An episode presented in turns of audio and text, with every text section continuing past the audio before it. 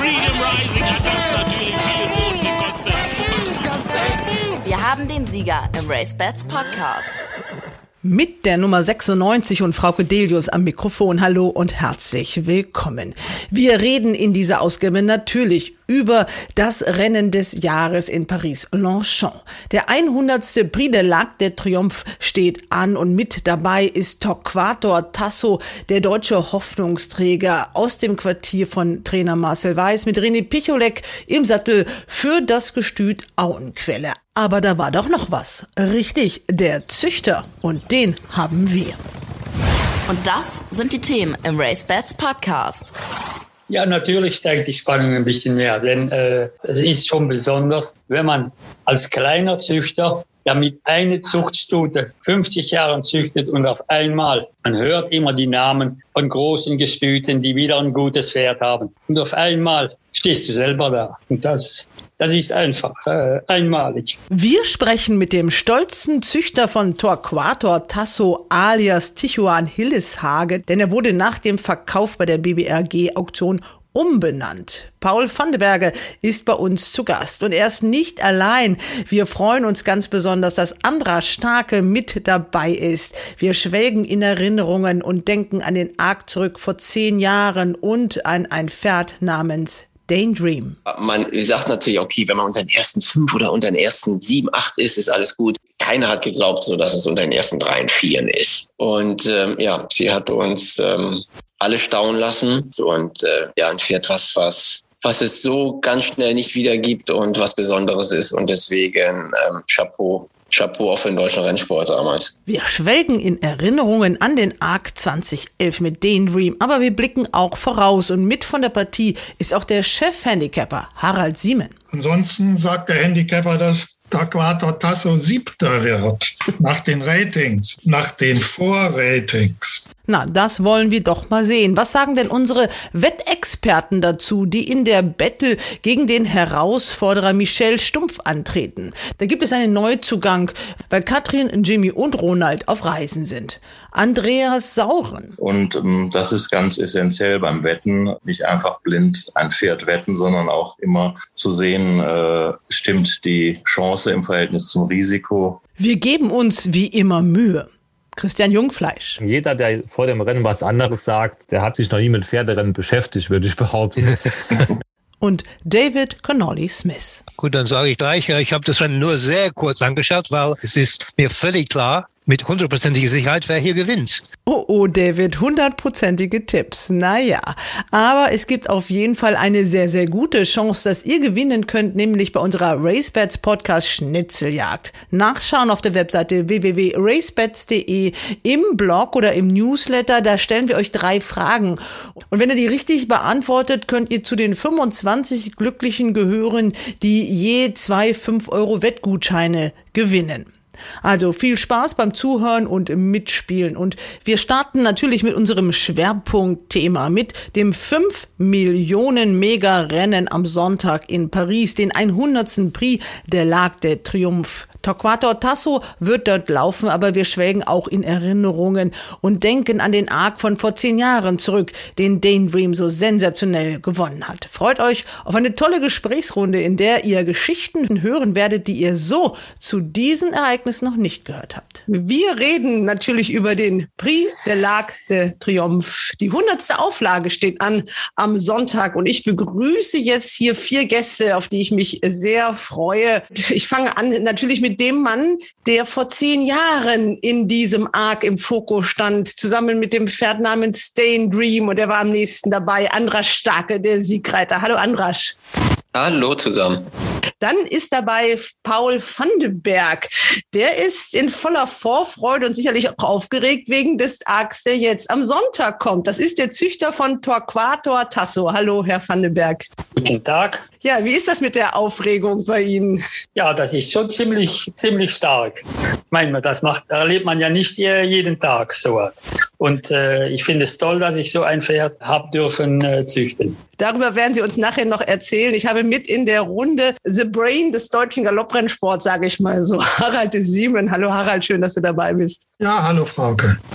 Und Katrin Nack, meine Kollegin hier im RaceBets Podcast. Du bist schon fast auf dem Sprung, Katrin, ne? Genau, wir werfen schon die letzten Sachen ins Auto und heute Nachmittag geht's noch los. Los natürlich nach Paris. Genau, ja. Also morgen Saint-Cloud muss man ja auf dem Weg mitnehmen und Samstag, Sonntag dann Longchamp. Genau, wir freuen uns. Wir freuen uns. Ich denke mal, dass wir so ein bisschen in Stimmung kommen. Starte ich jetzt mal so ein Video.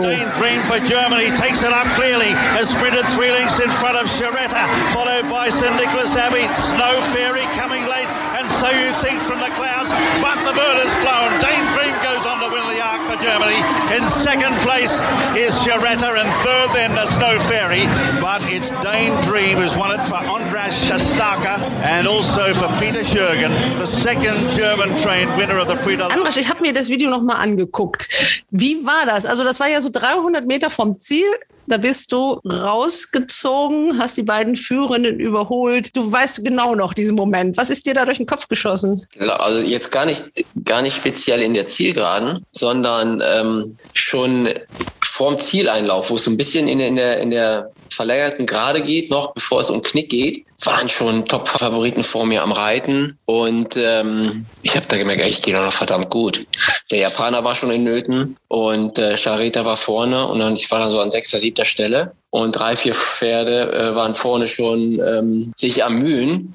Und ich ging noch Hände voll. Und dann habe ich gedacht, in der Gerade, ich packe jetzt einfach innen nochmal ein und warte da in der Gerade. Und ähm, als sich das dann alles so geöffnet hat, wusste ich also Mitte der Geraden auch schon, dass da kommt keiner von hinten mehr, das geht. Also so richtig erstaunt war ich wirklich schon weit vom Ziel, so an der 700 Meter Marke, so wo es in den langen Einlauf geht, bevor es nochmal um den Knick geht. Wie zuversichtlich warst du überhaupt, als du in das Rennen gegangen bist? Jetzt sag nicht, du hast schon am Start gewusst, dass du gewinnst. Nein, ganz ehrlich, das ist, also ich meine, wenn man ja vorher schaut und schaut sich die Gegner an, ich glaube, da waren elf Gruppe 1 Sieger drin und ja. das ist ja, der Arc ist und bleibt einfach, das ist Clash, Clash of Titans. Das ist das Rennen, wo alle mitfiebern, alle gewinnen wollen auf der ganzen Welt und ähm, da trifft sich das Beste vom Besten.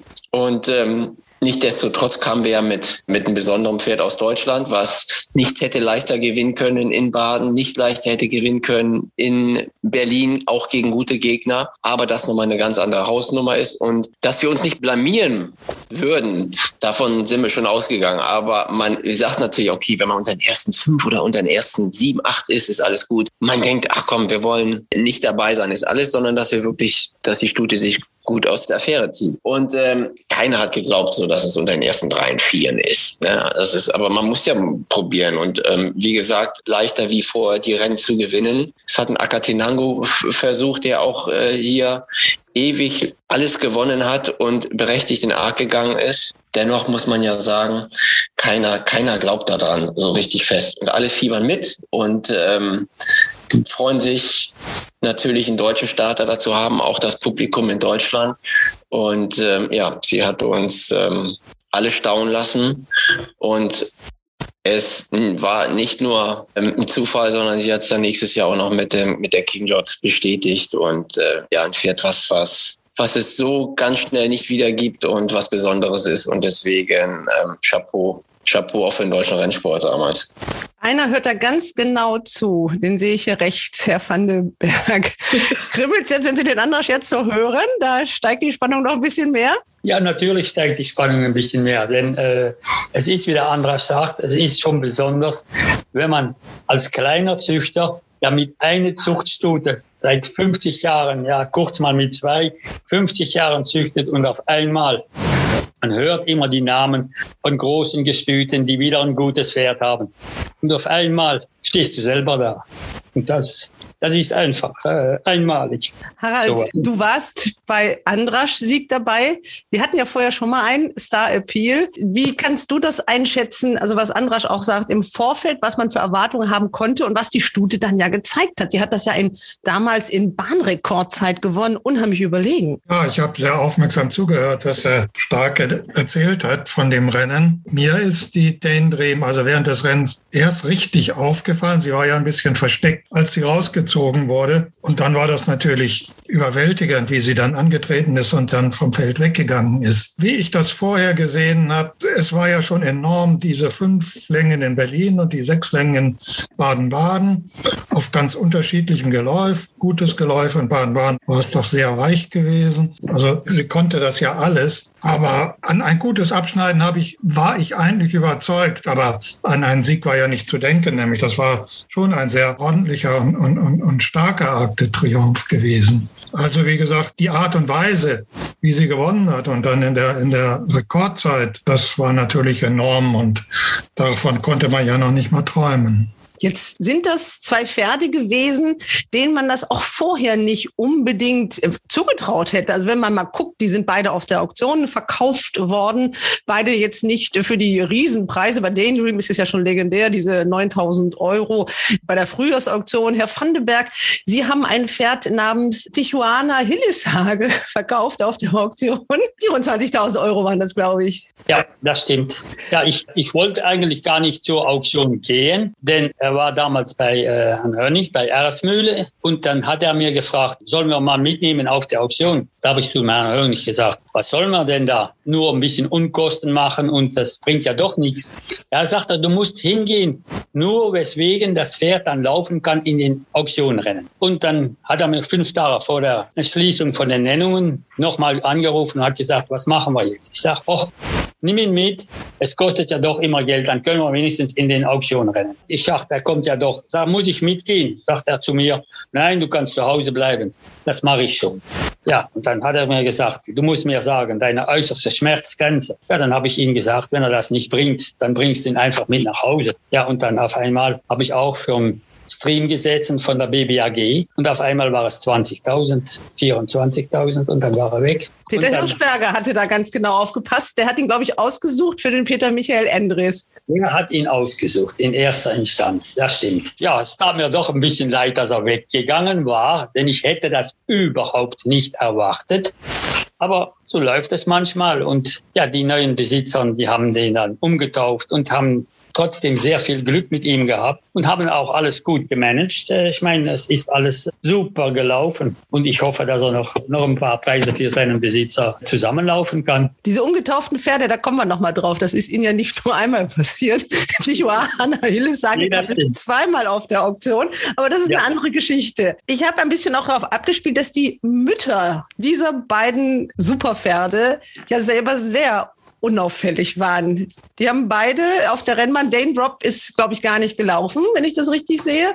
Und ihre hat auch nicht, nicht so viel gerissen auf der Bahn, die, die Mutter. Die Tijuana ist äh, dreimal gestartet für Gestüt Schlenderhahn, hat dann ein vierter, ein dritter und ein fünfter Platz geholt.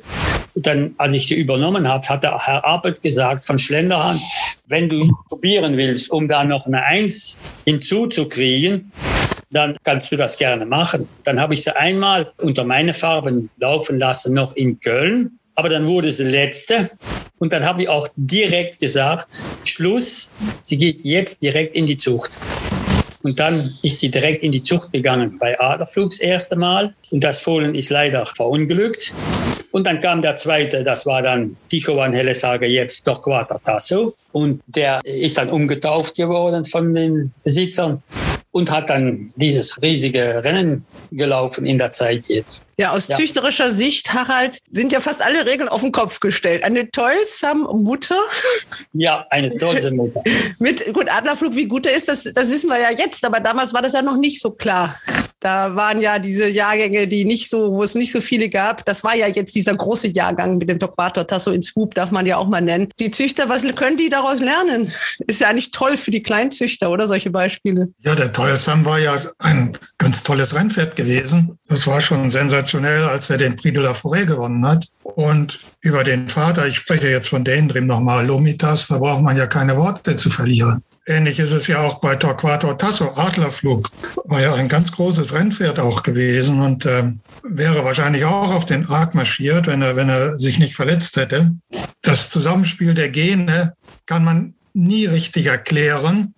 Und auch aus unauffälligen Müttern kommen immer wieder einmal, wie wir jetzt sehen, ganz große Rennpferde. Und Herr Vandenberg, Sie haben ja noch viele Hoffnungsträger im Stall, da kommen wir auch noch drauf. Aber jetzt müssen wir natürlich nochmal mit Andrasch reden. Wir haben dich noch nicht im Ziel erlebt, so richtig. Also du hast uns das Rennen unterwegs geschildert und dann hast du das Ding gewonnen und du hast dich so unglaublich gefreut. Also diese Bilder hat man ja noch vor Augen. Also äh, auch Frank Sorge hat da sensationelle Bilder gemacht. Ich glaube, deine Jockey-Kollegen, die haben mit dem Kopf geschüttelt und haben gesagt, was ist mit dem denn los?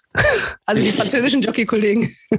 Ich, gut, äh, ich freue mich auch noch über einen Derby-Sieg. Das sieht man in Hamburg und das sieht man auch nach dem 8. noch. Weiß nicht, wenn man, wenn man sich nach dem Arc nicht freut, dann hat man den falschen Beruf. Oder dann weiß man nicht, für was man das überhaupt macht. Und äh, der eine feiert die Emotion vielleicht später oder lässt es nicht so raus. Aber äh, ich kann mich so erinnern, es war eigentlich ein Tag wie heute auch wunderschönes Wetter. Es war verdammt warm fürs erste Oktoberwochenende. Ich glaube, wir hatten 7 oder 28 Grad. Und Publikum, es war einfach wahnsinnig voll. Diese Riesentribüne, wenn man, wenn man da zurückgaloppiert, von den beiden sind ja keine Schumme, sondern von den beiden Pferden dann in Empfang genommen wird. Und ja, Freude, also das kam, das kam. Es war, ich meine, man plant ja nicht, wie man sich freut. Ne?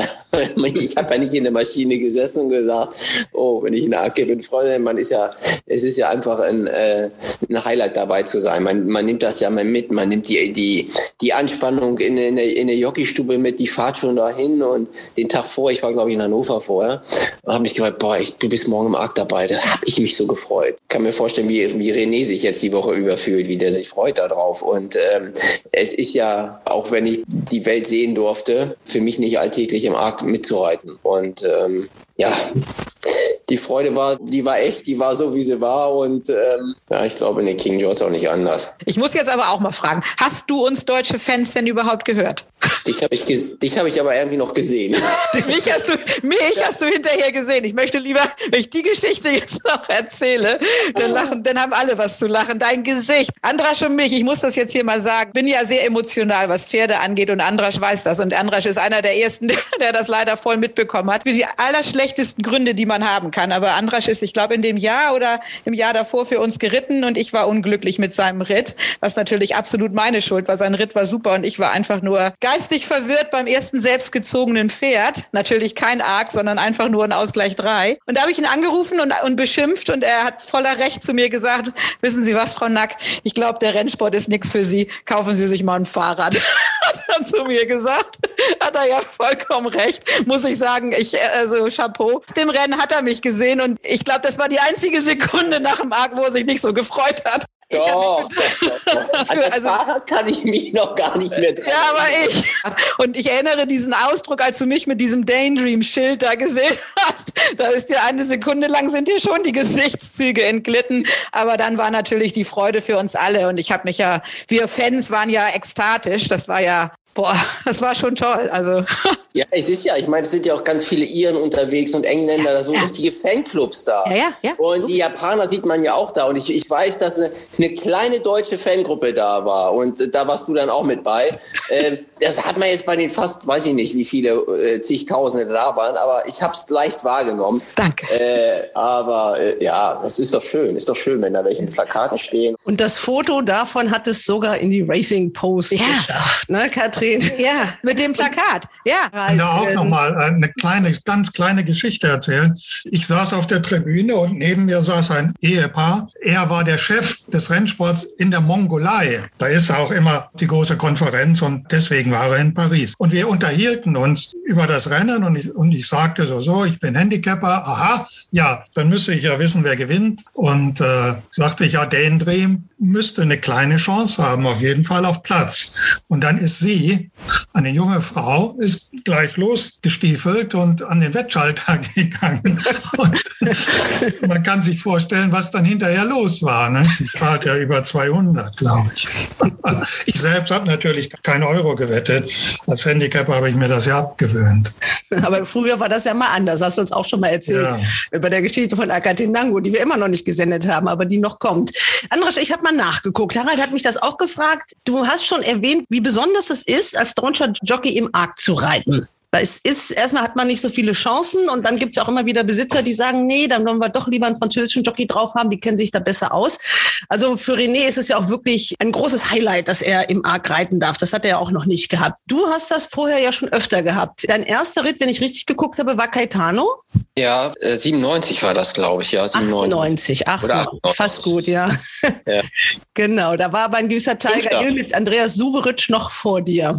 Ja, die liefen beide gut. Ich glaube, dritter und fünfter waren wir, ne? Dritter und fünfter, ja. Dann ging es weiter 99. Weißt du den Namen? Flamingo Rot. Genau, das war der zehnte Platz. Samum. Samum, sechster, ne?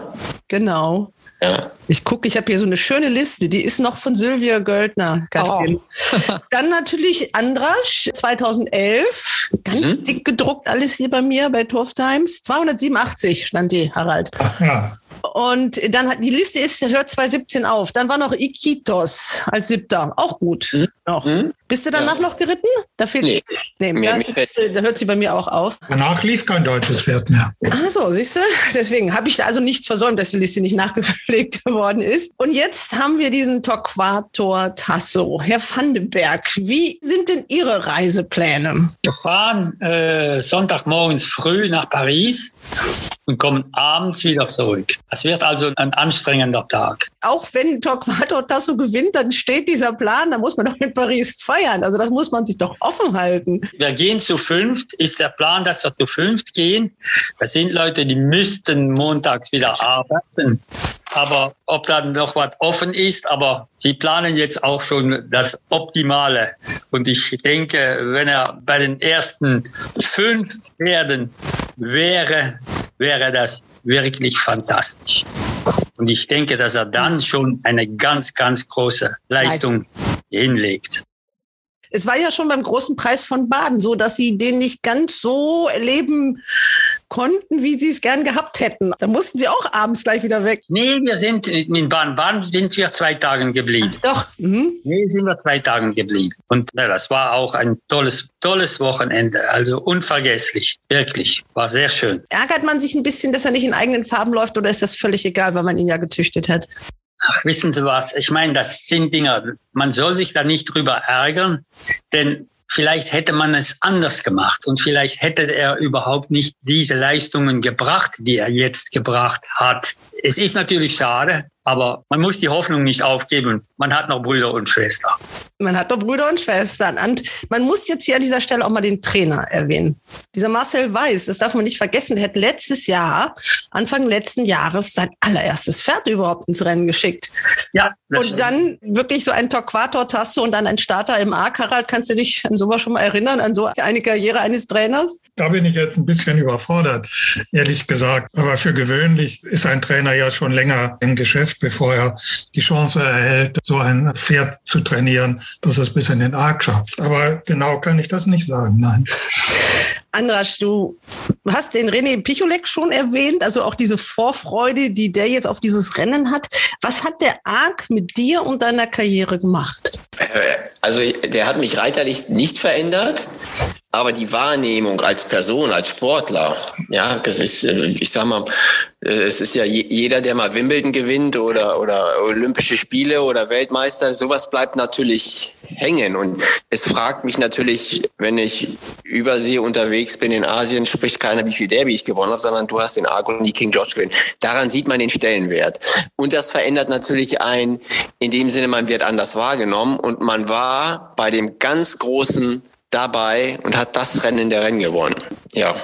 Das ist es. Ich, ich habe ja dieses große Porträt mal mit dir gemacht. Ich habe da auch noch eine tiefe, große Dankbarkeit rausgehört, dass du das erleben konntest. Das heißt, dann ist man bei so einer langen Karriere, die du ja hast, mit acht Derby-Siegen, mit der erfolgreichste Jockey, den wir in Deutschland jemals hatten, dann ist es aber trotzdem so, das hat man dann erreicht, das kann einem keiner mehr nehmen. Also das ist ja der Traum, wenn man so eine Karriere hat, startet. Ja, natürlich. Wo man lange drüber nachdenkt auch, ist mal, man sieht ja, wie groß dieser Rennsport ist weltweit, was für tolle Pferde gezüchtet werden, wie viel Substanz dahinter steckt, äh, wie viele große Rennsportbesitzer als Imperium unterwegs sind, ob das Godolphin ist, Aga Khan.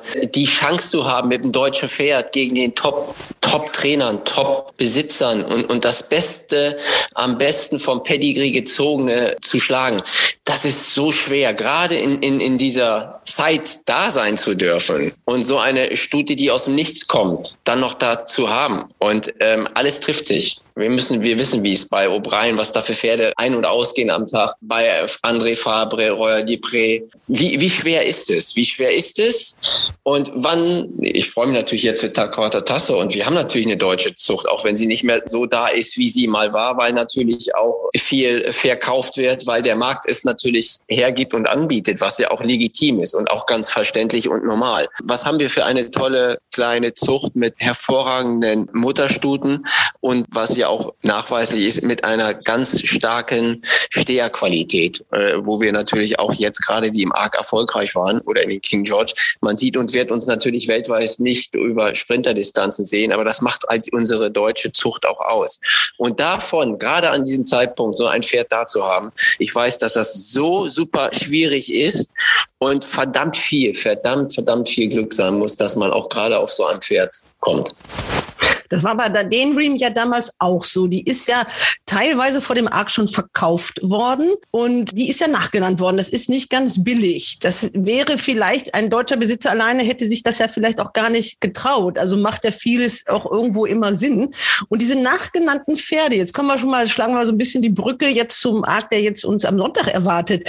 Die sind ja schon richtig erfolgreich. Ich habe jetzt auch mal die Racing Post gelesen, da kann ich mal so ein bisschen zitieren. Also 24 wurden seit 2006 nachgenannt. Das war Daydream 2011, Trev 2013, Golden Horn 2015, Enable 2017 und mhm. Sea of Class zweiter Platz 2018.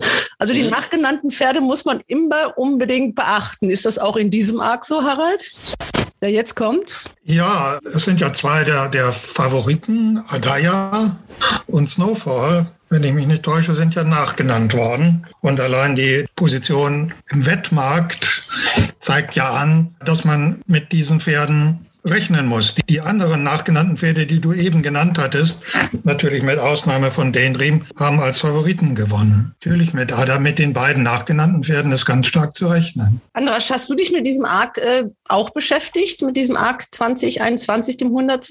Ja, ich finde, er ist besonders stark besetzt. Man hat natürlich auch in der Vergangenheit jetzt auch gesehen, was für tolle Pferde unterwegs sind. Und ähm, ich denke, Adayava, wie der sich bisher präsentiert hat, das war, das sah schon wahnsinnig stark aus. Snowfall, die hat letzte Mal enttäuscht, ähm, aber ähm, auch, auch eine Love ist für mich trotzdem auch noch nicht abgeschrieben. Und ähm, es, es sind wirklich ganz großartige Pferde mit dabei. Und Taquata Tasso auch zu Recht, dem traue ich auch auf jeden Fall ein gutes Laufen zu. Ein ganz gutes Laufen. Ganz gutes Laufen, Herr van den Berg, das hören Sie gerne. Das höre ich sehr gerne. Ja. Ich hoffe, dass viel Tempo gibt, weil ich glaube, umso schneller es ist, umso besser ist es für ihn auch.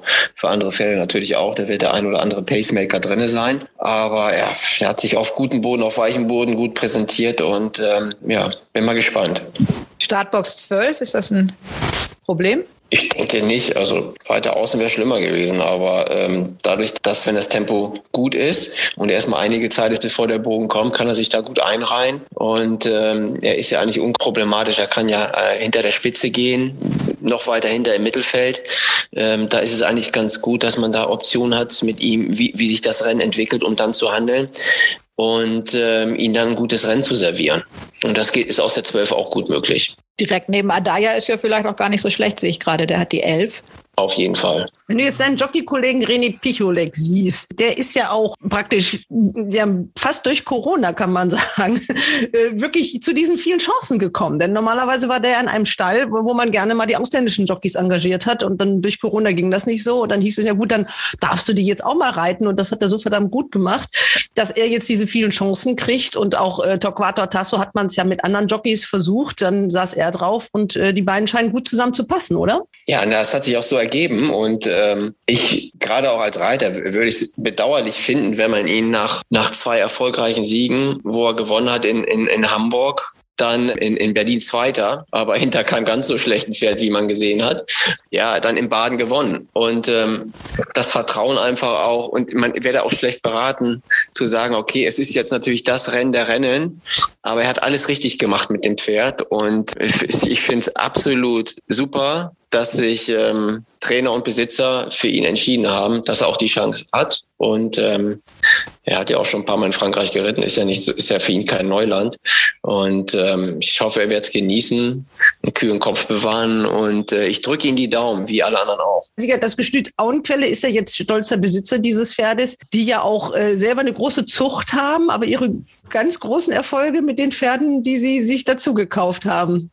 Das stimmt. Das hat der äh, Herr äh, Erlenbrack auch gesagt, als er Galopper des Jahres geworden ist, ist leider keiner aus unserer eigenen Zucht. Das äh, hat er dann in Köln erwähnt. Aber das Schöne ist ja, dass die so einen Spaß haben an diesem Pferd. Ist ja auch so, wann hat man so ein Pferd schon mal? Wann ist man immer Starter in Gruppe 1 Rennen? Gibt schon genaue Pläne eigentlich, wie es mit dem weitergehen soll? Was ich jetzt letztlich gehört habe, ist, dass er nächstes Jahr, wenn er gesund bleibt, noch ein Jahr dranhängt und dann in 23 in Auenquelle als Deckhengst aufgestellt wird. Und dann darf er seinen Vater vielleicht vertreten und hoffen wir, dass er wieder der dritte Adlerflugsohn der Deckhengst wird. Das ist eine tolle Geschichte. Auch dieses Pferd, so ganz einfach ist er ja nicht. Also der hat schon so seinen eigenen Kopf, hört man auch manchmal aus dem Training. Das hat man auch gesehen, zum Beispiel Mülheim beim Saisonstart. Das war so die Heimatbahn, da hat er so gar keinen Bock gehabt. Hinterher habe ich gehört, ja. da mal eben im Stall so ein paar Sachen auseinandergenommen, weil er doch irgendwie nicht ganz ausgelastet war nach diesem Rennen. Und der braucht auch immer vor allem viel Platz ne, auf der Zielgerade. Das braucht er, ja. Ich meine, er hat auch ein paar Rennen verloren, Gruppe 1 Rennen, die eigentlich auch ein bisschen Pech waren, weil er gegen Alpenista kam er auch zu spät raus. Und äh, voriges Jahr in Berlin, wo er auch Zweiter geworden ist, da kam er auch zu spät in der Zielgerade, wo er Platz kriegte, um sich richtig zu profilieren.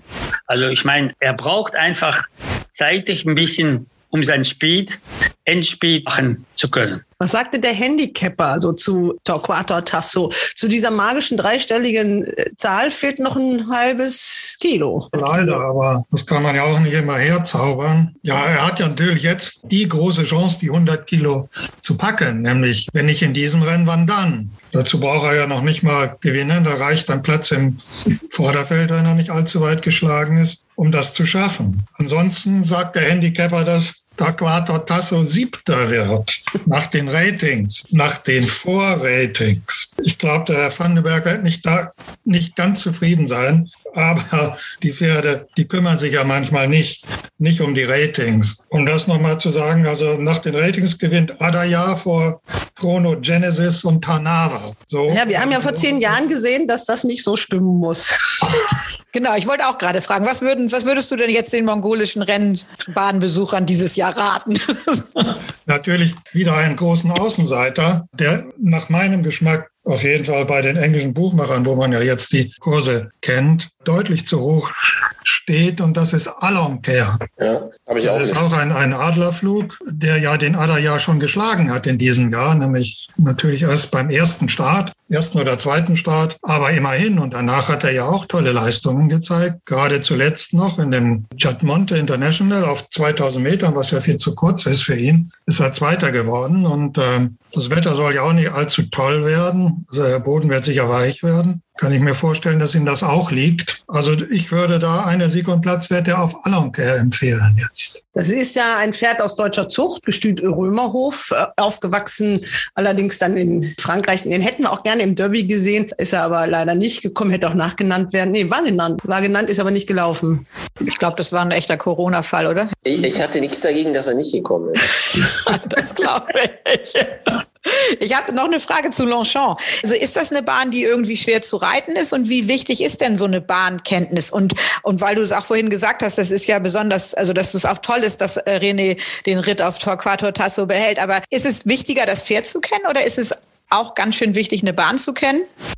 Beides ist natürlich ich bin ja ein großer Fan von den japanischen Pferden schon lange. Und man sieht ja auch, wenn die, die versuchen es ja schon seit Jahren und die, ach, die waren jetzt schon zweimal knapp dabei mit Ofevre und äh, Deep Impact war auch Zweiter, meine ich. Zweiter, ne? Zweiter meine ich Deep Impact oder Dritter und dann waren sie nochmal Zweiter. Äh, an den Namen kann ich. Also die Bahn, das ist natürlich schwer, weil diese Bahn ist natürlich mit diesem langgezogenen Bogen, der nochmal wie eine Gerade ist, wo dann viele Pferde dann automatisch anspringen und denken, oh, jetzt kommt die Zielgerade.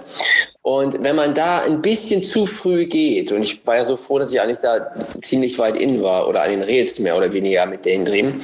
Und wenn man Pferd hat, was da, was unterwegs sehr heftig ist und man hat nicht gerade die Nase im Windschatten oder das Pferd kann sich nicht beruhigen mit diesem langen, langen Bogen da, das kostet unheimlich viel Kraft. Und äh, man sieht dann manchmal auf den letzten Metern auch, was sich da noch tut.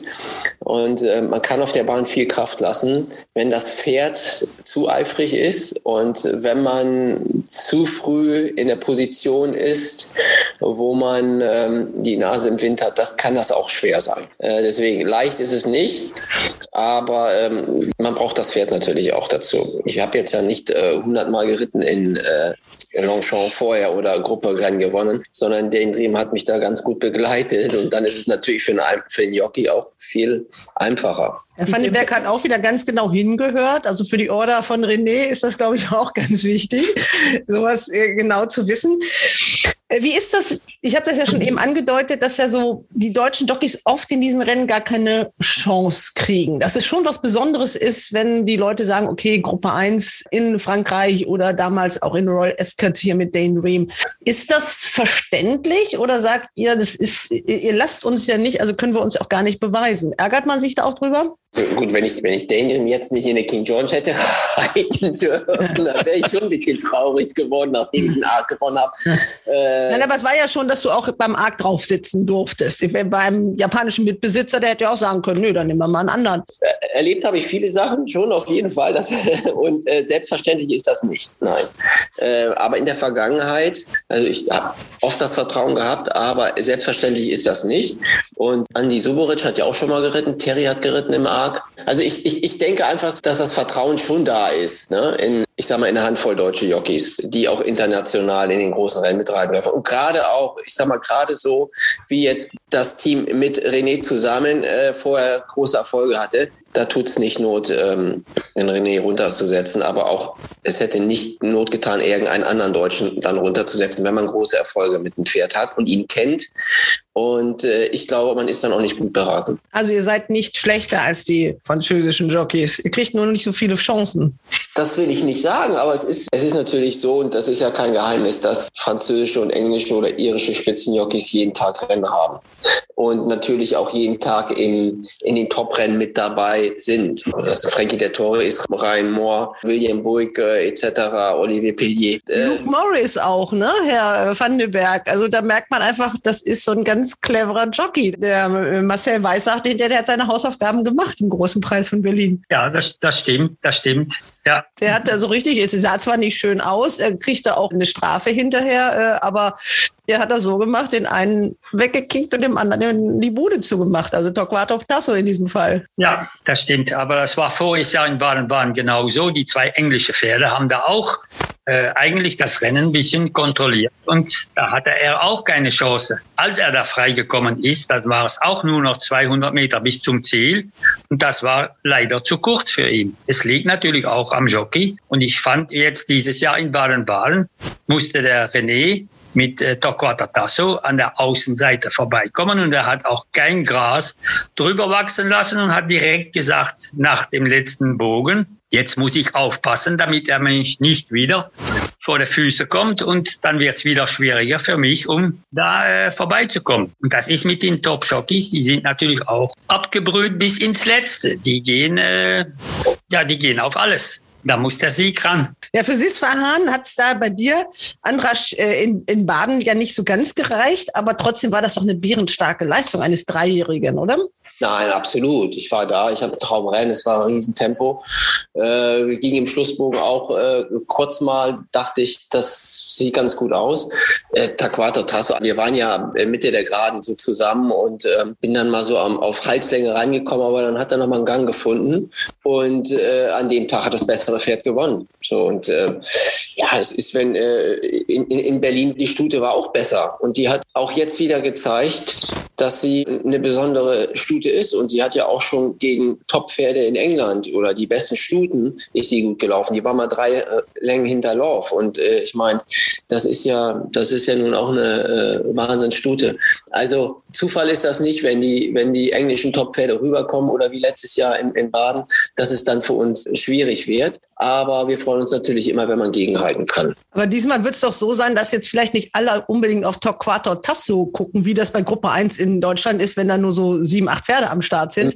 Sondern Nein. da werden sich die Favoriten noch ganz anders belauern. Da guckt, da hat Torquato Tasso, kann er sich doch vielleicht ein bisschen eher so. so ich, ich denke, der kann, der kann sich entfalten, denke ich. Dadurch, dass, dass wirklich äh, zwei große Ställe äh, Pacemaker mit drin haben, wird es viel Tempo geben. Godolphin braucht Tempo. O'Brien braucht Tempo und deswegen ähm, ist es eigentlich für Taquator Tassor von Anfang an müsste sie ihn eigentlich alles in den Karten spielen, dass er einen vernünftigen Rennverlauf bekommt, so dass er seine ganze Klasse, wie weit er dann vorne landet, wird sich zeigen. Aber am Rennverlauf hoffe ich und denke ich, wird es nicht liegen, weil es so viel Tempo geht, dass es eigentlich für ihn optimal sein müsste.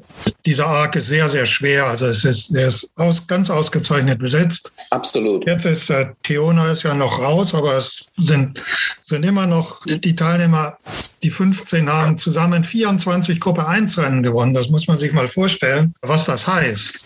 Also äh, das ist das Beste, was es gibt und ähm, es fällt einem kaum ein Pferd ein, das, das in diesem Rennen fehlt.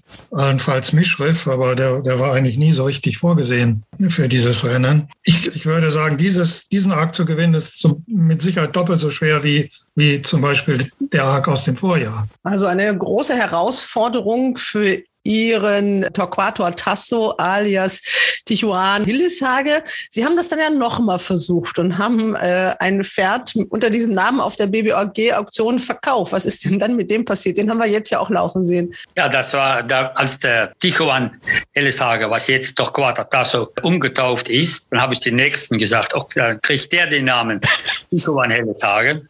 Und dann ist das auch wieder schief gegangen, denn der wurde dünnes und äh, ist dann durch den Herrn Herrn äh, Holger Renz gekauft wurde. Und er hat jetzt vergangener Samstag das erste Mal gelaufen. Und auch äh, ganz gut debütiert. Eigentlich ganz gut debütiert. Ich war ziemlich zufrieden mit seiner Leistung. Denn äh, zweiter Platz, erste Mal ein gut besetztes Rennen, war doch immer schön schön. Jetzt müssen Sie den Namen mal kurz erklären, warum dieses Hilleshage. Das Hilleshage, das kommt. Ich wohne und habe gebaut auf Helleshage. Das ist ein Ortsteil von der Gemeinde Pfalz dann habe ich äh, in Holland waren verschiedene Eigentümer, die, die ließen ihre Pferde zum Beispiel Boxberger oder Rabhorst oder Watermill heißen. Und dann habe ich mir gedacht, in der jungen Zeit, ach, weißt du was, wäre doch schön, du lässt die, als ich dann gebaut hatte, lässt deine Pferde mit dem Zusatz Helleshage laufen. Und so ist der Name entstanden. Und ich habe schon mal daran gezweifelt, soll ich ihn wegmachen, aber ich finde es immer wieder ein bisschen, äh, ja, ich finde es eigentlich schön. Also zweimal hat es nicht geklappt. Dann gab es danach noch eine Tellis. Ich glaube, das war so ein bisschen der Deal. Sie hatten die Tijuana ja am Anfang nur gepachtet. Ja, das stimmt. Und, und dann hat der Baron natürlich auch, der Baron von Ullmann, nämlich auch Morgenluft gewittert, äh, als Torquato Tasse so gut lief. äh, das dann haben die aber so geregelt, dass, dass das jetzt doch ihre Stute ist. Dann war die schon verkauft. Dann war der Deal schon endgültig abgeschlossen und war sie in meinem Besitz. Und äh, die Telles war dann nach Schlenderhahn. Und äh, ja, der Baron wusste vielleicht noch nicht alles ganz genau, denn der Herr Apelt hatte den Deal damals rund gemacht. Und als dann doch Quater Tasso hinter ins Swoop Zweite ins Derby war, dann hat der Herr Apelt gesagt, ist auch eine Stute von uns. Dann hat der Baron gesagt, ja, dann holen wir die wohl zurück. Ja, und das, das ging dann nicht mehr. Dann hatte ich das Glück, dass sie in meinem Besitz war. Also der Apelt ich, und Sie sind auch ein bisschen befreundet, ne? Wir sind gut befreundet. Sehr gut. ist ja manchmal auch ganz gut so, ne? Und es gibt ja dann auch noch, auch von Adlerflug, dann eben nach dem Tünnis, den haben wir schon erwähnt, da gibt's noch ein Mädchen und die heißt hinten auch ähm, Hilleshage. Die Jahre Hilleshage heißt die. Ja. Und dann das Brüderchen von diesem Jahr, der hat noch keinen Namen. Und äh, die sind beide auch von Adlerflug. Ja, und gucken wir mal, was die in der Zukunft weiter passieren können. Und aber die Wege sind lang und jeden Tag hat man Risiko und jeden Tag muss man sie wieder auf neu alles gut versorgen und hat, braucht man auch das Glück, das man braucht, um ein gutes Rennpferd zu kriegen. Bei Ihnen werden die Telefone wahrscheinlich heiß geklingelt äh, sein, als äh, die Erfolge da waren, aber die beiden behalten Sie erstmal? Vorläufig behalten wir die mal und äh, später können wir immer mal gucken. Die Tiara will ich sowieso behalten und selber laufen lassen.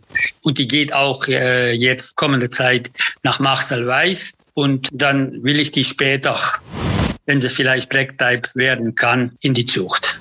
Denn die, die Chihuahua wird dann ja auch schon wieder ein bisschen älter. Und ja, ich habe das Glück gehabt, dass sie bis jetzt sieben Jahre hintereinander ein Fohlen gekriegt hat oder kriegt, das siebte kriegt. Und das ist ja auch schon besonders. Und die wird auch vielleicht die nächsten Jahre mal aussetzen. Und darum möchte ich die Tiara selber behalten und laufen lassen. Und dieses Jahr hatte ich auch gebucht für Adlerflug. Und an dem Tag, dass ich die Tijuana zu Adlerflug gebracht habe, waren die gerade dran und kommt der Stützleiter und sagt, kannst du fünf Minuten warten mit abladen, denn wir sind gerade am Decken. Ich sage, ist kein Problem, sie sind beide ruhig. Und ja, dann deckt Adlerflug dann da seine letzte Stute und ich mache die Tür auf, als er zurückkam von der, aus der Deckhalle. Und ja, der fühlte sich nicht richtig. Und dann fünf Minuten später war er tot. Und dann ging der Sprung für dieses Jahr, mussten wir um, ummachen und äh, haben wir dann Giuliani wieder genommen. Ansonsten hätten wir vielleicht, aber dann hat man so viel Glück, das ist ja nicht mehr in eine Tüte zu kriegen. Oh Mann, was für eine Geschichte, das wusste ich auch noch gar nicht. Ich habe Adlerflug in Hamburg das Derby gesehen, wie er ge gewonnen hat. Und dann stehst du 13, 14 Jahre später an seiner Box. Wahnsinn. Wenn er das Licht ausmacht. Ja, okay. Andras, wir müssen dich jetzt entlassen. Du hast dir die Zeit genommen, du hast viel zu tun. Ich finde das super, dass du mitgemacht hast. Du bist am Sonntag in Düsseldorf. Ich fahre morgen äh, nach St. Cloud. Morgen darf er mich in St. Cloud treffen, so. Ich bin morgen ähm, in St. Cloud und reite für Herrn Ostermann Sempres im Listenrennen 1400 Meter. Und am Sonntag bin ich in meinem schönen Düsseldorf. Genau, und da reitest du eine aussichtsreichste Kandidatin auch im Dress äh, des Gestüt Idlings, Liberty London. Ja, genau. Ja, Und dann- Samstag Mülheim und Sonntag Düsseldorf. Okay, und dann guckt man den Arc nebenbei irgendwo in der Jockeystube. Wenn es passt, ja. Ansonsten abends als Wiederholung. Ja, ich würde sagen, wir haben über das Rennen des Jahres oder das wichtigste Rennen überhaupt des Jahres genug gesprochen. Und wir können Ihnen, Herr Vandenberg, nur wirklich Hals und Bein wünschen, wie man das so macht, dass Sie da gut ankommen und zufrieden sind mit Ihrem Torquator Tasso. Vielen, vielen Dank. Und ich zufrieden sind wir sowieso schon, dass er überhaupt starten kann und darf. Also das ist schon mal einmalig, denn man hat nicht jeden Tag ein Pferd, das für den Arc geeignet ist und ein bisschen die Klasse hat, damit er mitmachen kann. Also ich meine, und wenn er ein bisschen gut laufen sollte, ist das wunderbar. Andras, ich wünsche dir, dass du bei deinem neuen Engagement dann auch die Chance kriegst, nochmal bei diesem Mega-Event dabei zu sein in den nächsten beiden Jahren. Danke. Hast du schon mal so welche im Auge? Hast du schon mal Äh, auf einem nee. Zweijährigen gesessen, wo du sagst so, hm? Ah, das, das lasse ich auf mich zukommen. Dafür bin ich zu lange dabei. Und wenn es nicht sein sollte, werde ich bestimmt mal nach meiner Karriere als Besucher mal hingehen. Auf jeden Fall. Dann werde ich das mir anschauen, weil es ist was Besonderes. Und ja, ich werde auf jeden Fall da mal irgendwann als Besucher auftauchen. Katrin, dir wünsche ich auch viel Spaß in Paris. Kommt da gut an. Vertretet den RaceBets Podcast da würdig und bringt ein bisschen Atmosphäre und Stimmung mit. Ich gebe alles. Ja. Und Harald, du guckst den dann wo, den Prix de l'Arc de Triomphe, den 100. Ich werde hier zu Hause sein. Wir haben ja auch unsere deutschen Rennen, zwei, zwei Grupperennen am, am Sonntag, wo ich ja auch zu tun habe mit. Nein, ich werde mir natürlich die Rennen aus Longchamp am Computer ansehen, ja. In deinem Multimedia-Raum. Genau. Ich habe meine Wette schon gemacht und ich mache gerne immer Sympathiewetten. Ich wette ja nicht so viel und äh, ich habe das Pferd gewettet, über das wir heute am meisten geredet haben nach Daydream. Ja, wer war das bloß?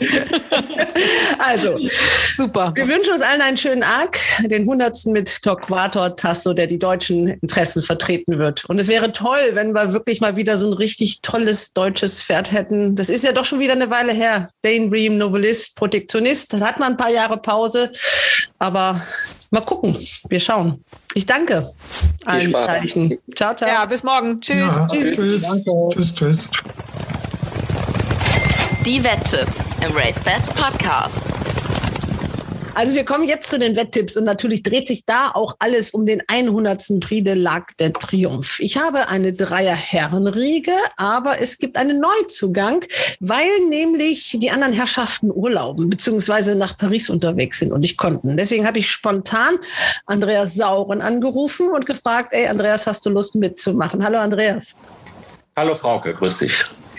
Wer im Rennsport unterwegs ist, der kennt dich als Wetter, als erfolgreichen Wetter. Ja, viele kennen mich. Ähm, Ich bin im Rennsport seit mittlerweile 35 Jahren aktiv. Als Student mal angefangen auf der Kölner Rennbahn an der Kasse gesessen und äh, Wetten angenommen. Später kennen mich viele. Ich habe äh, ungefähr 15 Jahre äh, mit einem Reiseunternehmen äh, Rennsportreisen durch die ganze Welt organisiert. Nach Dubai, nach Hongkong, nach Australien und so weiter. Also viele Rennen auf der ganzen Welt gesehen. In Baden-Baden habe ich einige Jahre zusammen mit Daniel Delius als Wettexperte fungiert. Und äh, ja, ich glaube schon mit Wetten kenne ich mich ganz gut aus. Äh, das ist meine Leidenschaft, mein Lebenselixier. Ähm, liegt das irgendwie in der Familie? Weil dein Bruder, der Eckart Sauren, ist ja Präsident des Kölner Rennvereins und der macht Börsengeschichten und kennt sich gut aus mit Zahlen. Und du bist ja wahrscheinlich irgendwie so der, der Mathematiker und Rechner in Sachen Pferdewetten.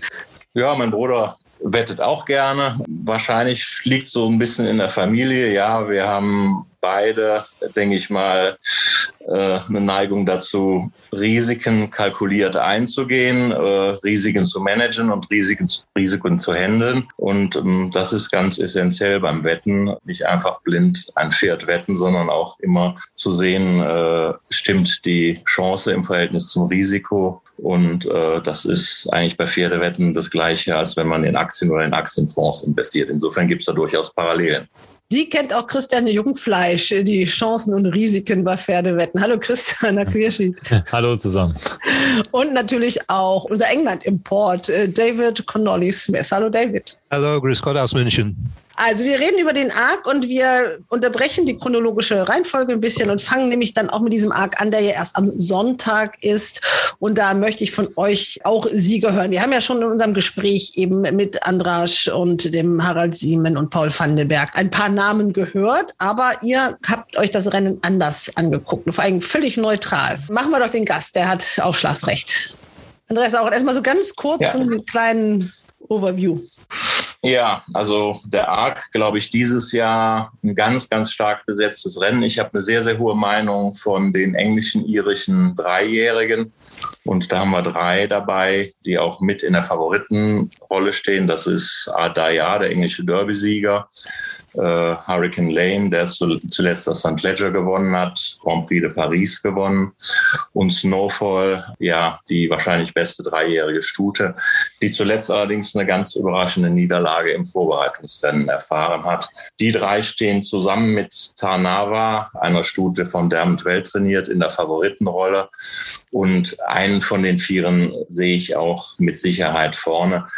Ähm, alles andere kann ich mir schwer vorstellen. Japaner Chrono Genesis vielleicht noch, wobei im Frühjahr in Dubai war er Zweiter gewesen in dem Dubai Shima Classic. Aber mir reicht das nicht gegen diese sehr, sehr guten Pferde. Ich glaube, das ist tatsächlich so einer der besten Arc, äh, den ich in den letzten 20 Jahren gesehen habe. Und ich bin sehr gespannt darauf. Ich glaube, essentiell kann es werden, wie sich der Boden entwickelt äh, bis Sonntag. Bevor wir zum Boden reden, äh, Andreas, machen wir später. David, Also- dann hast du noch irgendeinen Namen mit ins Feld zu werfen, den er gar nicht genannt hat.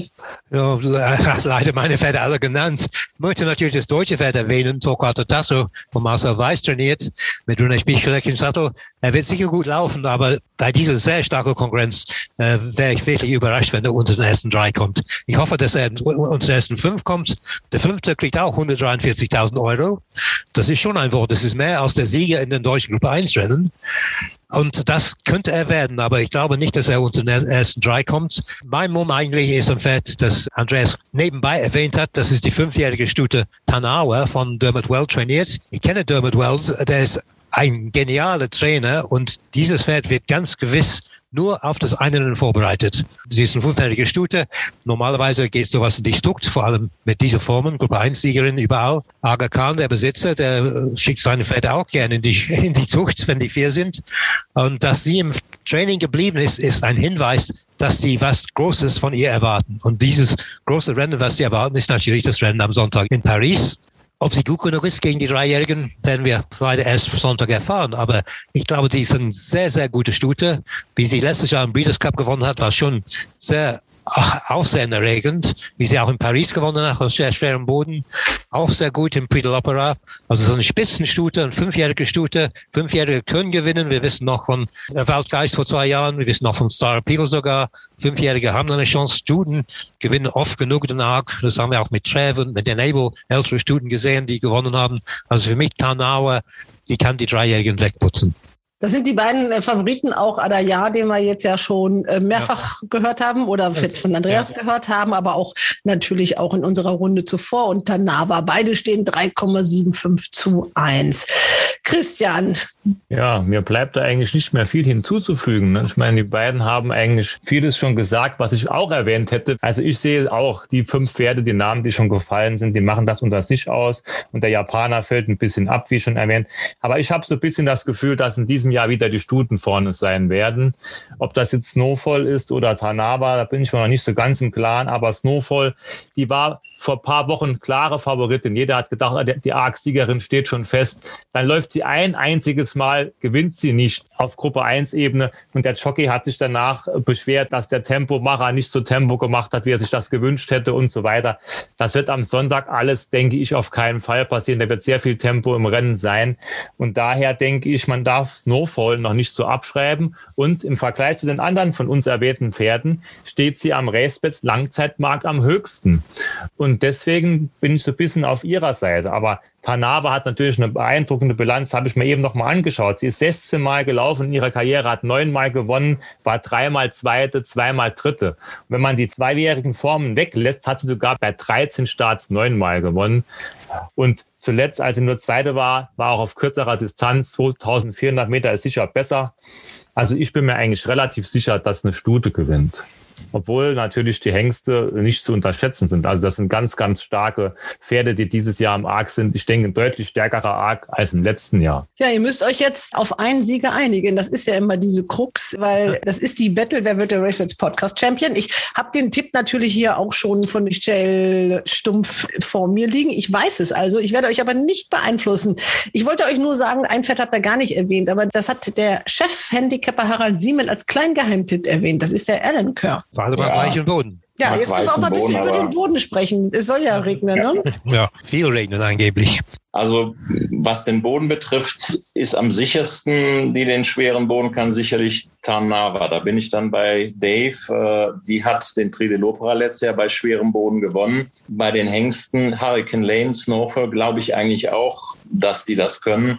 Mein persönlicher Geschmack, ich bin so beim Gefühl auch gerne bei Snowfall oder bei Hurricane Lane. Jetzt müssen wir uns nur irgendwie entscheiden.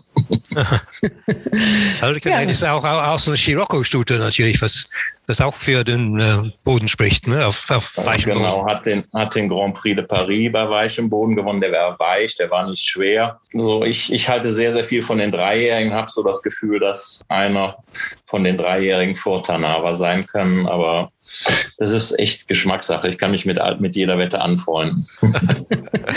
ja, was machen wir? Hurricane Lane, Tanava. Also wenn Christian bei Snowfall ist, dann bin ich auch bei Snowfall, dann nehmen wir Snowfall. Das ist die Quote am interessantesten. Ja. Okay. Ja, okay. Ich meine, ich bin gerne für eine Stute und Snowfall ist die Stute.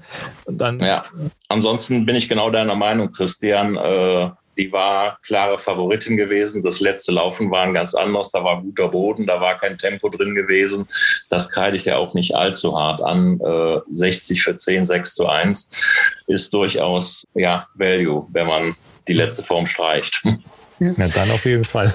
Also, ja. Snowfall ist euer Tipp. Ja, Wir haben es vorhin noch kurz erwähnt, dass die nachgenannten Pferde im Arc oft außerordentlich erfolgreich waren. Also das ist auch ein gutes Indiz, denn Snowfall wurde ja auch nachgenannt. Jetzt hören wir doch mal, was euer Herausforderer, der Michel Stumpf, sich ausgesucht hat. Einen schönen guten Tag, Frau Delius. Guten Tag, liebes RaceBets-Team und ein freundliches Hallo an meine Gegner. Ähm, es freut mich, die zweite Runde erreicht zu haben. Für diese Runde habe ich mich für folgende Pferde entschieden. Im letzten und einer der größten Rennen der Welt ist meine Wahl auf Adaya gefallen. Ich denke, man wird kein Pferd für umsonst für 120.000 Euro äh, nachbenennen, wenn man sich nicht ernste Chancen hier ausrechnet auf einen Sieg. Zumal William Buick äh, sich für Adaya und gegen Hurricane Lane ausgesprochen hat. Von daher ist mein Sieger Adaya. Auch ein nachgenanntes Pferd. Ja. Ja, also dieses Argument zieht er nicht. Wir dürfen gespannt sein. Also wirklich ein tolles Rennen. Torquator Tasso. Ich wette, wie ich immer so wette. Natürlich habe ich Torquator Tasso ein bisschen Geld mitgegeben, ist ja klar. Man muss ja ein bisschen patriotisch sein. Bei Daydream hat auch kein Mensch dran geglaubt. Ah, die war aber schon ein bisschen besser Nein, nein, in Form, ja. würde ich sagen. Weil Daydream war schon überzeugt. Aber Torquato Tasso, äh, es gibt zwei interessante Wetten von RaceBets, dass sie unter den ersten fünf kommt und dass sie unter den ersten acht kommt. Und ich habe beide gespielt.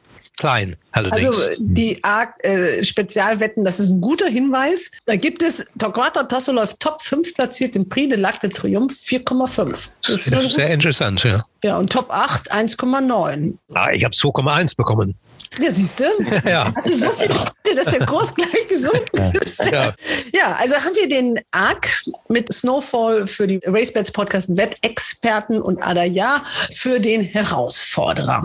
Ich denke mal, jetzt machen wir es chronologisch, sonst geht alles durcheinander und wir vergessen vielleicht sogar noch Mülheim. Das darf natürlich nicht passieren. Da haben wir ein Black-Type-Rennen. Wir haben überhaupt nur Black-Type-Rennen ähm, in, an diesem Wochenende in unserer Battle. Das ist das silberne Band der Ruhe. Wer möchte da jetzt mal anfangen? Ja. Christian oder David?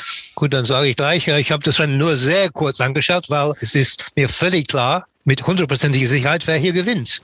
Das kann man nicht sehr oft behaupten. Jetzt lass mich mal raten. Die Überraschung wird nicht groß sein. Nein, die Überraschung wird nicht groß sein. Und ich bin, bin wäre auch überrascht, wenn die anderen auch nicht einverstanden sind und wenn unser Kollege Michael Stumpf, wie heißt er?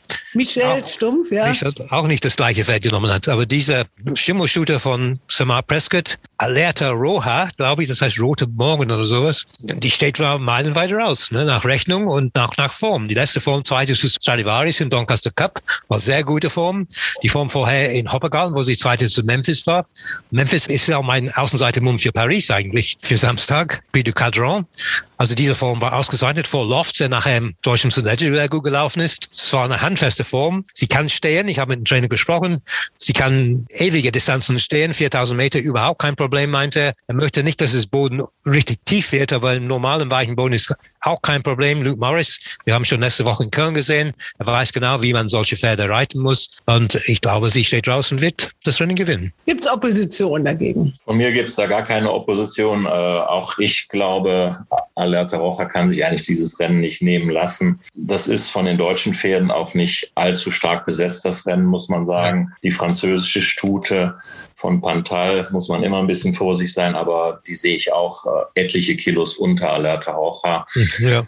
Das Einzige, was vielleicht dagegen sprechen könnte, dass das ein sehr hartes Rennen war zuletzt. Der Doncaster Cup war es, glaube ich, gewesen. Aber das sind ganz leichte Zweifel. Ich kann eigentlich auch nichts anderes wetten in dem Rennen. Christian, kannst ja gar nicht mehr viel zu sagen. Nein, man- man- also ich muss auch sagen, jeder, der vor dem Rennen was anderes sagt, der hat sich noch nie mit Pferderennen beschäftigt, würde ich behaupten. Es, es kann immer mal was passieren, aber die letzte Form, also die ist ja, äh, die anderen Pferde hier in dem Rennen, die, die hätte man gar nicht auf dem Bildschirm gesehen, wenn die in dem Rennen mitgelaufen wären. Also von daher da kann ich mir nichts vorstellen. Und die 4000 Meter, das ist eine Distanz, da bin ich mir auch wirklich sicher, dass die Schule das kann. Und bei vielen anderen Pferden bin ich mir da gar nicht so wirklich so sicher. Ich denke, für die Platzierung ist vielleicht ganz unten die Nummer 12 Samoa. Ist auch eine Schimmelstute, die ist wenig gelaufen, hat wenig falsch gemacht. Die kann hier vielleicht mit 51,5 Kilo, wenn sie mit der Distanz klarkommt, mal nach vorne laufen, weil es ist ja nicht unbedingt die Creme de la Creme in dem Rennen drin. Nee. Und von daher kann eigentlich nur die sieben das Ding gewinnen. Und dahinter ist eigentlich sehr viel möglich. Da glaube ich halt, Pantal wird sich wieder Black Tab schnappen, wahrscheinlich mit der 11, obwohl die letzten Formen nicht so toll sind. Und dann so ein bisschen Außenseiter-Tipp, die Nummer 12 Samoa. Aber das muss man auch erst alles mal sehen. Noch nie über diese weite Distanz gegangen und so weiter. Also ich habe nur einen Namen von euch gehört, Alberta Rocha. Und David, du hast es schon angekündigt, dass auch dem Herausforderer eigentlich nicht viel anderes einfallen kann. Im silbernen Band der Ruhr habe ich mich für Alerta Rocha entschieden. In Doncaster hat sie einen tollen zweiten Platz hinter einem der besten Steher Stradivarius belegt. Der drittplatzierte Naif Road äh, hatte danach ein Rennen gewonnen und sollte eigentlich diese Leistung bestätigen. Mein Platzwert hier für die Drei-Wette wäre allerdings Elegie, wenn sie stehen kann. Die Nummer 9 kommst auch ein bisschen spät mit um die Ecke, aber wir haben es notiert. Okay. Äh, die Quoten beim RaceBets Langzeitmarkt auch langweilig genug für Alata Rocher 1,95 zu 1 ja. auf Sieg für diese Golden Horn Tochter. Und ja, Luke Morris, der kennt sich mittlerweile gut aus auf deutschen Siegerehrungspodesten. Ja. Dann kommen wir, ja, machen wir erst Hoppegarten oder Düsseldorf. Wie dürfte ich was wünschen? Christian, du, weil du fängst jetzt mich an. Okay, dann machen wir Hoppegarten, würde ich sagen, weil da ist ja nur ein Rennen dann. Ne?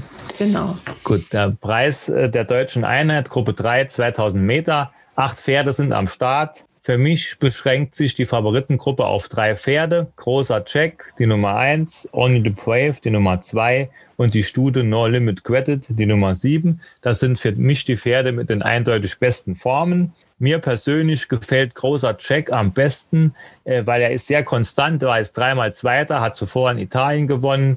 2000 Meter dürften seine Idealdistanz sein. Ich denke, der hat hier sehr gute Möglichkeiten, weil Only the Brave, muss ich sagen, der läuft zwar oft in die Nähe von großer Check, aber er ist auch ein bisschen wechselhaft. In Frankreich sehr schwach gelaufen aber der ist auch in der Dreierwette zu erwarten. Und No Limit Credit ist dieses Jahr auch sehr gut gelaufen. Immer hat man nicht gewonnen, aber war oft auch in Frankreich unterwegs und auch in Italien. Auch zuletzt in Deauville, die Form ist gar nicht so schlecht. Sie war da nicht weit geschlagen. Das waren auch gute Pferde in dem Rennen. Jetzt nochmal neuer Jockey im Sattel. Aber trotzdem, ich gehe hier mit der Nummer 1, großer Check.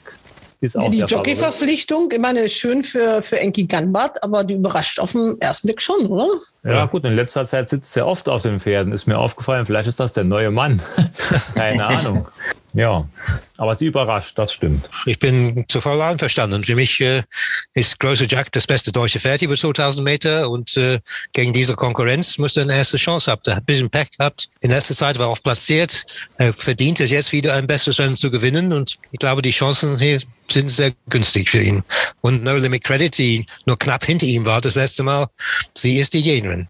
Ja, der, die oder auch Only the Brave. Ich sehe auch zwischen den drei Pferden bevorzuge auch großer Jack. Der hat äh, gegen beide Pferde, wenn auch knapp, gewonnen, mehrfach.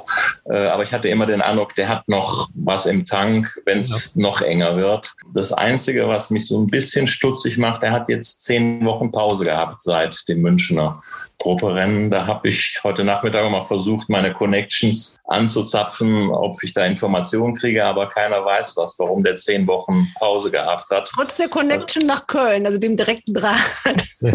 nach Baden-Baden, nach Köln versucht, Connection spielen zu lassen, aber keiner konnte mir was sagen. Das ist so das Einzige, wo ich so ein bisschen, der hätte ganz gut in dieses 2000 Meter Gruppe Rennen in Baden-Baden reingepasst, wo Tabera gegen Only the Brave gewonnen hat. Hat mich so ein bisschen gewundert, warum er da nicht gelaufen ist. Aber so insgesamt von der Gesamtform bin ich auch bei großer Jack. Vom Wetten her würde sich natürlich dann von diesem Trio eigentlich nur No Limit Credit lohnen. Die zahlt 5 zu 1, großer Jack 2,1 zu 1, Only the Brave 3 zu 1. Ja. Es zählt ja jetzt in dieser Runde auch die Quote mit. Aber okay, ihr seid bei großer Jack. Ja. Alles nickt und was soll ich euch sagen? Ja. Der Michel Stumpf. Auch. Auch. Ist ja keine Überraschung. Im Preis der deutschen Einheit nämlich Groker Jack. Für mich das beste Pferd im Feld, der bereits einige der heutigen Gegner ähm, hinter sich schon gelassen hat. Dann wechseln wir jetzt nach Düsseldorf. Welches Rennen kommt erst? Das Listenrennen oder das? Listenrennen kommt. Das Listenrennen, Düsselrennen. Wer möchte denn dazu was sagen? Also ich finde dieses Rennen äußerst schwierig. Es laufen nur sechs Pferde, zwei davon werden von Markus Gluck trainiert, wo es nicht ganz klar, welche der bessere sein soll. Und vier davon kommen aus Frankreich. Also ich muss sagen, eine große Meinung habe ich hier nicht. Allerdings sind vier von diesen sechs Pferden schon gegeneinander gelaufen. Und das war in Düsseldorf vor einigen Wochen in August, wo Mala gewonnen hat. So größte Überraschung eigentlich. Diodora war Dritte, Selket war Vierte und Maria Amalia war fünfte, bisschen unter Form gelaufen. Das war ein sehr knappes Ergebnis und für mich war Diadora ein bisschen unglücklich in dem Rennen. Also für mich gewinnt diesmal Diadora, aber es ist alles sehr offen zwischen diesen sechs Pferden, da können fast jede gewinnen. Ja, für mich ist das auch ein ziemlich offenes und auch nicht allzu gut besetztes Listenrennen. Der Unterschied zu dem Rennen zuletzt in Düsseldorf, wo vier gegeneinander gelaufen sein wird, sein, dass wir wahrscheinlich auch am Sonntag in Düsseldorf schweren Boden haben werden. Da bin ich mir nicht so sicher, ob das so gut für Diadora ist. Die kam tatsächlich schön auf in dem letzten Rennen in Düsseldorf. Ich kann mich mit vielem anfreunden im Rennen. Ich bin so ein bisschen trotzdem nochmal bei Maler. Die hat zuletzt das Rennen sicherlich geklaut, so hinterm Bogen. Eingangs der Zielgeraden ist, hat den Satz gemacht, zwei, drei Längen nach vorne, hat davon gelebt. Aber es ist eine Schwester von Milovic. Milovic kam auch mit schwerem Boden zurecht. Deswegen tendiere ich so ein wenig Richtung Maler. Christian, was ist deine Meinung? Ja, also Maler muss man vielleicht dazu sagen, die hat uns damals den Sieg gegen eine starke Herausforderin beschert. Ja. Dank Maler haben wir damals die Saskia geschlagen, die uns ja doch lange gefordert hat. Und ich habe damals Maler aus dem Bauchgefühl rausgenommen. Und ich habe mir gerade nochmal das Rennen angeschaut und war überrascht, dass Maria Amalia Favoritin am Langzeitmarkt ist mit 3,5. Ja. Weil die war ja von allen Pferden in dem Rennen die chancenloseste.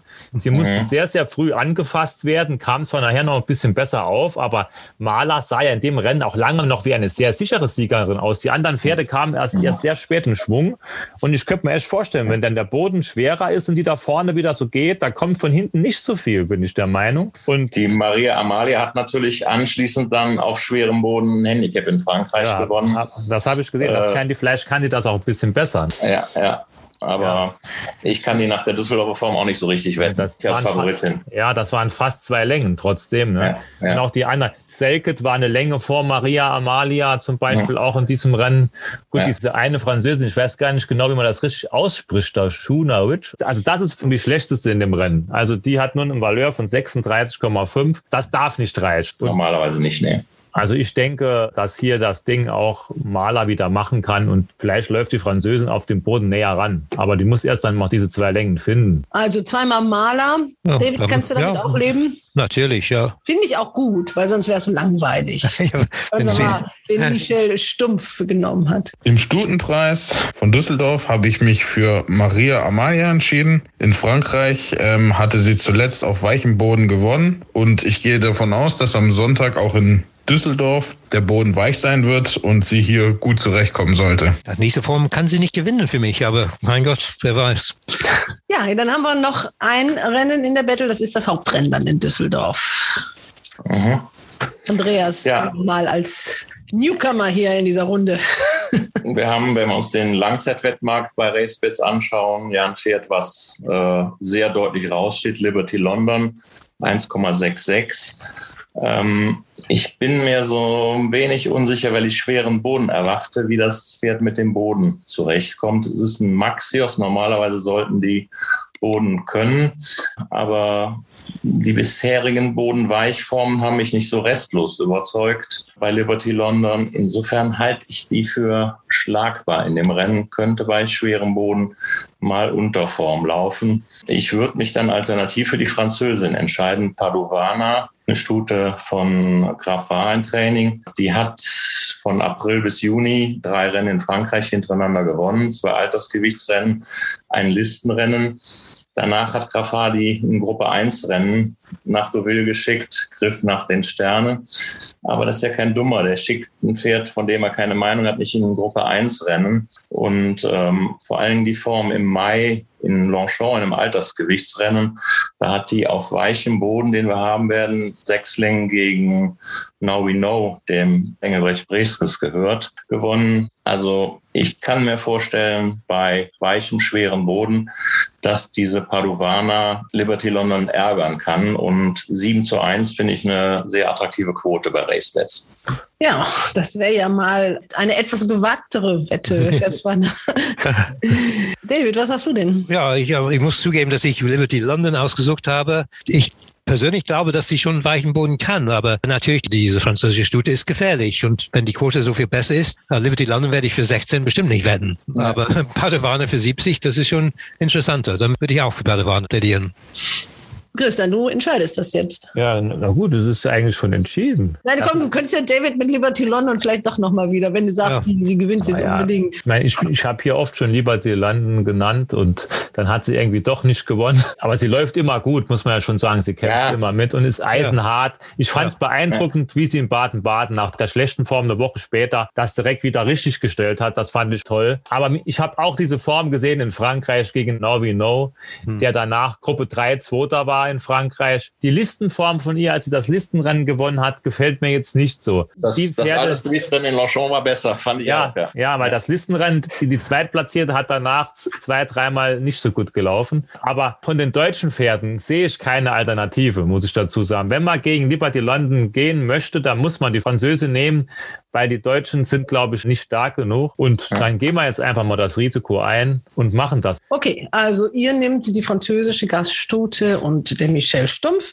der hat das Pferd genommen, das ihr auch alternativ öfter mal genannt habt. Der entscheidet sich natürlich für Liberty London. Im großen Preis von Düsseldorf nehme ich Liberty London, die 100 Meter weitere Strecke als in Baden und äh, dazu Andra Starke im Sattel sollte Grund genug sein, hier zu gewinnen. Ich wünsche allen ein schönes Wochenende, Hals und Bein und alles Gute. Wenn Padovana das jetzt reißt, dann ist das ja vielleicht schon die halbe Miete für euch, weil wir zählen ja jetzt auch die Quote.